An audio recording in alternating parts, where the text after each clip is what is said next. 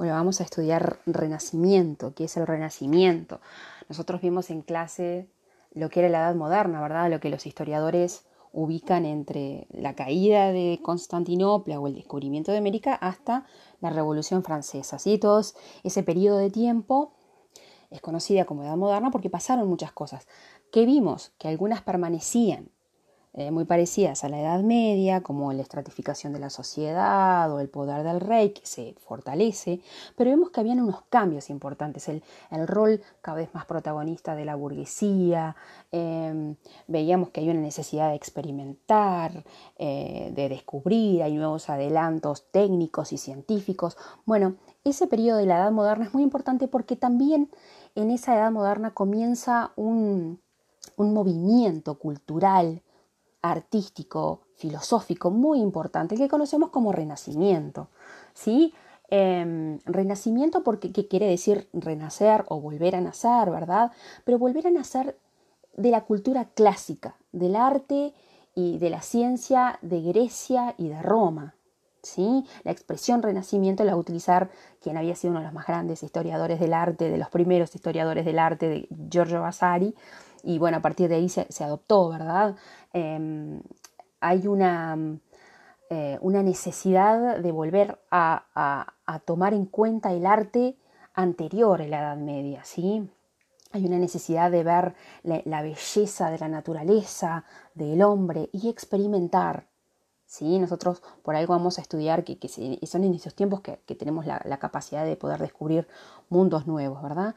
Bueno, y el renacimiento es ese volver a nacer de la cultura eh, griega y romana. Y obviamente este movimiento nace en Italia, más precisamente primero en Florencia, después pasa a Venecia, después a Roma, porque son justamente ciudades comerciales muy importantes que tenían eh, contratos comerciales con, con, los turcos otomanos y eran los únicos que dejaban pasar por, por por sus mares para poder ir a comerciar a la India y buscar sus especias, etc. Y eran muy ricas, rivalizaban en, arte, rivalizaban en quién tenía los mejores edificios, etc. ¿Sí? O sea, se da ese movimiento gigantesco en la cultura, en el arte, en Italia, ¿sí? al comienzo del siglo XVI.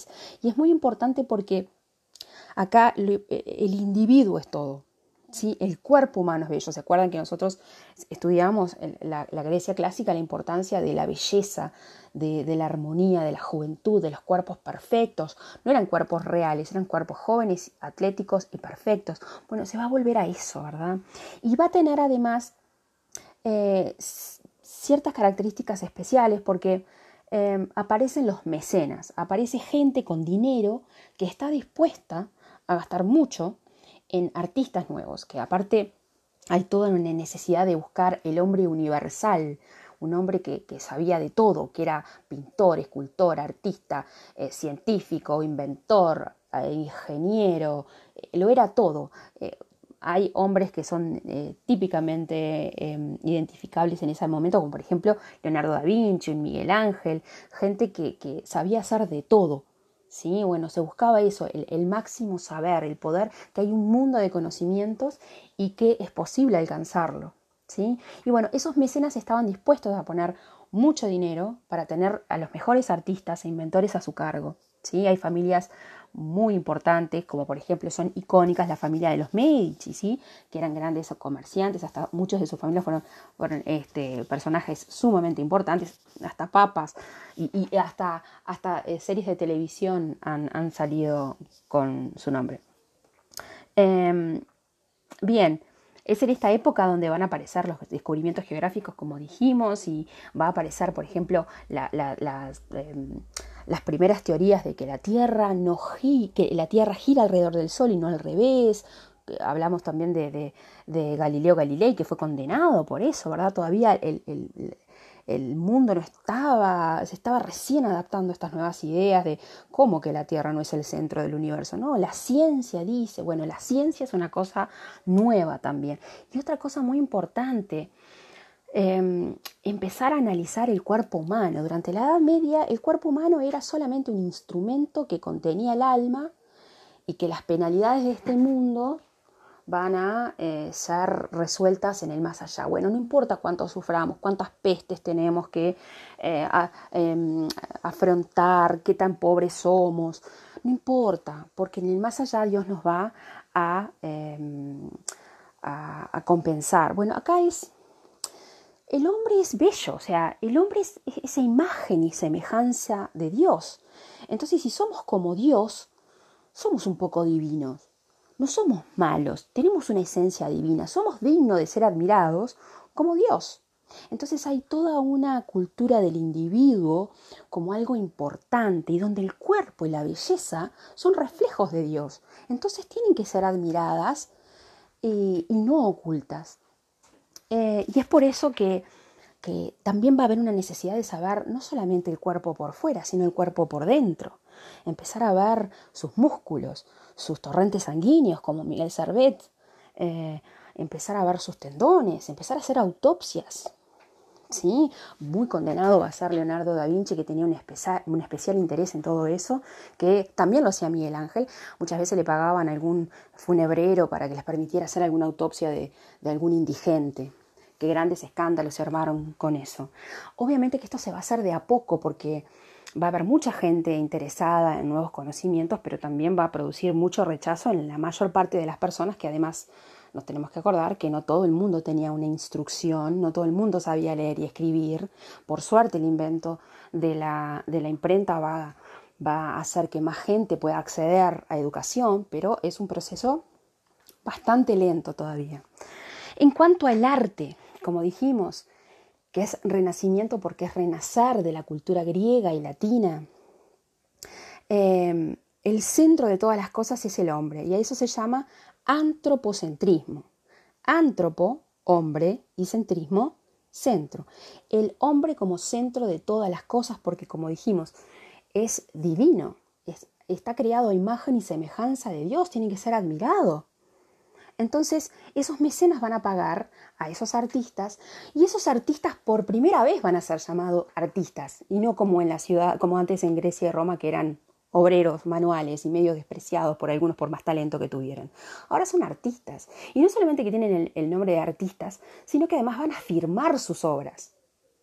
Y no solamente eso, sino bueno que van a aparecer los portarretratos la necesidad de la gente que muestren su rostro, porque no existían las fotografías, obviamente, entonces que muestren su rostro, que sepan que yo tengo dinero para pagarle a un artista para que me haga mi autorretrato. ¿Sí? Van a aparecer nuevas formas de, arte, por ejemplo, en la pintura. La pintura que obviamente va a mostrar también temas religiosos que siempre van a ser muy importantes, muestran la naturaleza y va a aparecer nuevas técnicas de pintura, como por ejemplo trabajar al óleo, ponerle aceite a la pintura para que sea mucho, para que se deslice mucho mejor. Pero la importancia que hay acá en la pintura es que aparece la perspectiva. ¿sí? Es presentar un plano en profundidad, ¿sí? que haya un punto de fuga, un, lugar casi siempre en el centro, que muestre em, cómo las demás cosas se van proyectando en el plano. La perspectiva es lo que no existía en la Edad Media, por ejemplo, em, la perspectiva es que si yo dibujo el Cerro Bardú, la Virgencita va a estar, ¿verdad? Eh, eh, con respecto a, si estuviéramos nosotros en, el colegio y tenemos que dibujar el Cerro Bardún, obviamente que lo vamos a hacer pequeño, porque la distancia es grande. ¿Sí? Hay un punto de fuga que es allá está la Virgencita y todo lo hacemos tratando de, eh, de, mm, respetar esa distancia. Bueno, eso se va a hacer. Si ustedes miran imágenes en el blog se van a dar cuenta. uno de los de los cuadros que se analiza con el punto de fuga es este, la última cena de Leonardo, da Vinci, donde Cristo está en el medio y a partir de ahí salen el resto de las figuras, ¿verdad? Que muestra un, un punto de profundidad en ese cuadro, muy distinto a la Edad Media, donde los castillos, las personas, los caballos, todo se hacía más o menos del mismo tamaño, ¿sí? Vamos a ver muchos desnudos, porque se celebra el cuerpo bello de la humanidad, ¿verdad? También joven, eh, con, con, eh, con, colores este, que, claroscuros, algunos de ellos. Y por ejemplo, Leonardo da Vinci inventa lo que se llama eh, el sfumato, esfumado. Él decía, bueno, el ojo humano ve los objetos por, atravesando el aire y el aire, la atmósfera tiene que eh, tiene que influir en los colores. Entonces lo que hacía era esfumar los contornos para tratar de este, como integrarlos al fondo, ¿sí? Y ni que hablar eh, con, de los cuadros más, más famosos que hay en el mundo, que es la, Mona Lisa, este, lo, lo, presenta muy bien. ¿sí? También existían pinturas al fresco, es decir, en paredes con aún este, eh, su rebosque, digamos, bastante seco, bastante mm, oreado, y ahí se pinta hasta que se seca y queda ahí, como por ejemplo la última cena de Leonardo da Vinci. En escultura, obviamente, que se va a mostrar también al hombre, muchas veces se confunden algunas, este, mm, algunas esculturas del Renacimiento eh, eh, como si fueran de, de la antigua Grecia, porque sí, el tema es el mismo. El hombre, un cuerpo desnudo, bello, con una cara apacible, pero sumamente bello, esbelto. El caso típico es el David de Miguel Ángel. ¿sí? Miguel Ángel que también pintó la capilla sixtina, hizo, diseñó la, eh, la capilla sixtina que está en verdad en, la Basílica de San Pedro, en el Vaticano, también fue el que diseñó la cúpula maravillosa que tiene eh, la misma basílica, o sea, era pintor, era escultor, eh, era arquitecto, era muchas cosas, un hombre universal, un hombre magnífico, unos cuantos años más joven que Leonardo da Vinci. Otra de las esculturas fantásticas que hizo fue eh, La Piedad, que está en el Vaticano también, ¿verdad? Con María, con Cristo, eh, que hace con una perspectiva fantástica, pero también vemos a una María muy bella, muy joven, un Cristo también muy joven, este, de una armonía muy, muy bella. Y en cuanto a la arquitectura, bueno, la arquitectura también se va a inspirar sobre todo en la arquitectura romana que em, en cuanto a, la utilización de arcos y de cúpulas para, los edificios, ¿verdad? Puse el ejemplo como el Vaticano, por ejemplo, y tantas otras iglesias que se van a hacer a miles. En la construcción del arco, que se acuerdan que con eso hace estructuras muy fuertes y también tenemos la posibilidad de ahorrar en materiales, ¿verdad? Y también van a tomar de los griegos los órdenes arquitectónicos en las columnas, con el dórico, con el jónico, con el corintio, ¿sí? Y van a hacer esa amalgama entre el, el, arco romano y las columnas griegas iban a ser unos edificios este, muy parecidos a, con mezclas, pero muy parecidos a los de la antigüedad. ¿sí? Este, el, el, mundo, Europa está lleno de esas cosas, Italia tiene, ha preservado bastante de sus, de, su arquitectura este, renacentista, la escultura y la pintura hasta hoy nos, maravillan, ¿verdad? Eh, hay grandes artistas, además de Leonardo da Vinci, de, de Miguel Ángel, está Rafael, está Donatello, está, mm, eh, bueno, no sé, siempre digo los mismos, pero está lleno, pueden buscarlos ustedes, eh, la cantidad enorme de artistas fantásticos, las mayorías de ellos obviamente italiano, porque ahí nace este movimiento cultural llamado Renacimiento. Gracias.